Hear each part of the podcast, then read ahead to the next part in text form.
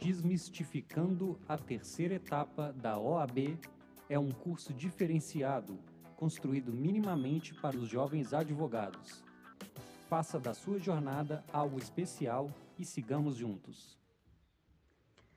Olá, pessoal, sejam muito bem-vindos à nossa segunda-feira. O tema do nosso podcast de hoje vai ser sobre uma frase muito, muito reflexiva. Não há céu sem tempestade. Meu nome é Débora Maciel, para quem ainda não me conhece, e te convido a esse bate-papo reflexivo da nossa segunda. Tudo bem? Bom, eu vou começar contando para vocês de onde eu extraí essa frase, porque apesar de comumente utilizada, essa frase não é minha. Ela é de um autor de um dos maiores psicanalistas que existem na atualidade, que é o Augusto Cury. E no seu livro Ansiedade, ele descreve exatamente essa frase, onde traz é, para a vida da gente uma possibilidade de inúmeras reflexões. Mas hoje eu quero tratar de dois viés com você, com vocês, partindo exatamente dessa frase. Não há céu sem tempestade. A primeira análise que a gente pode e consegue extrair é de que não há resultado sem esforço, é de que não há vitória sem luta, certo? E a segunda análise que eu gostaria de fazer com vocês é: será que há entendimento sem descoberta?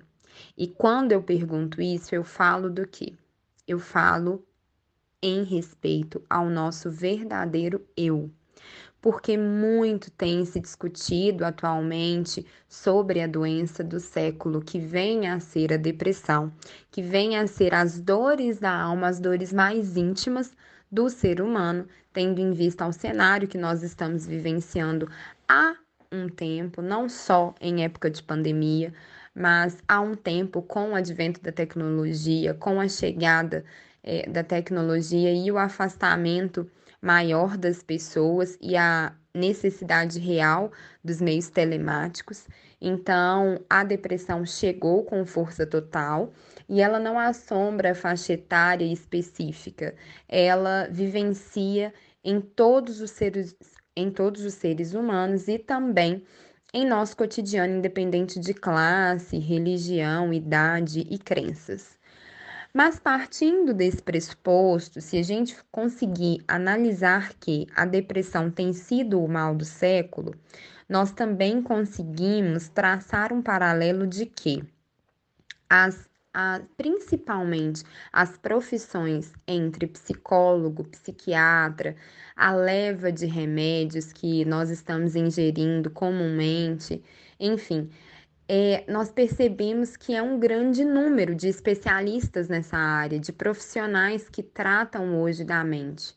Mas é, a psicanálise, ela realmente se encontra um pouco desabraçada, um pouco desprotegida, quando nós pensamos na proteção, na reflexão da construção da nossa mente.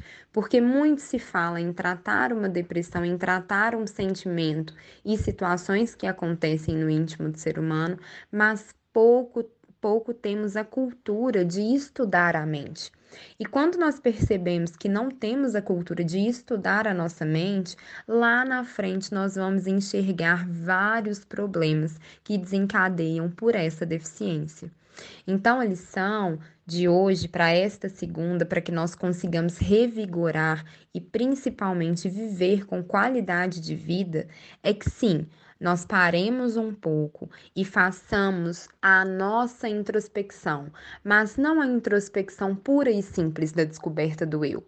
A introspecção geral, onde você analisa o cenário da sua mente e consegue entender que o seu cérebro, que o nosso cérebro, ele dispõe de memórias e projeções que construímos ao longo da nossa vida e conexões são feitas, desfeitas e recriadas no nosso cérebro. O que, que isso quer dizer? Isso quer dizer que nós conseguimos, através da nossa mente e do entendimento da nossa mente, construir e reconstruir conexões que muitas das vezes acreditamos ter sido rompidas. Isso aqui eu falei um pouquinho de psicanálise para que a gente converse um pouquinho a respeito, para que consigamos, a princípio, inserir a nossa introspecção na vida para que isso se torne um hábito, fique mais com você. Tire nem que seja meia hora do seu dia para ficar em silêncio consigo mesmo. Vou deixar as dicas de leituras deste livro, Ansiedade Augusto Cury. E também vou enviar para vocês um link de alguns vídeos sobre psicanálise para quem tiver interesse, tá certo?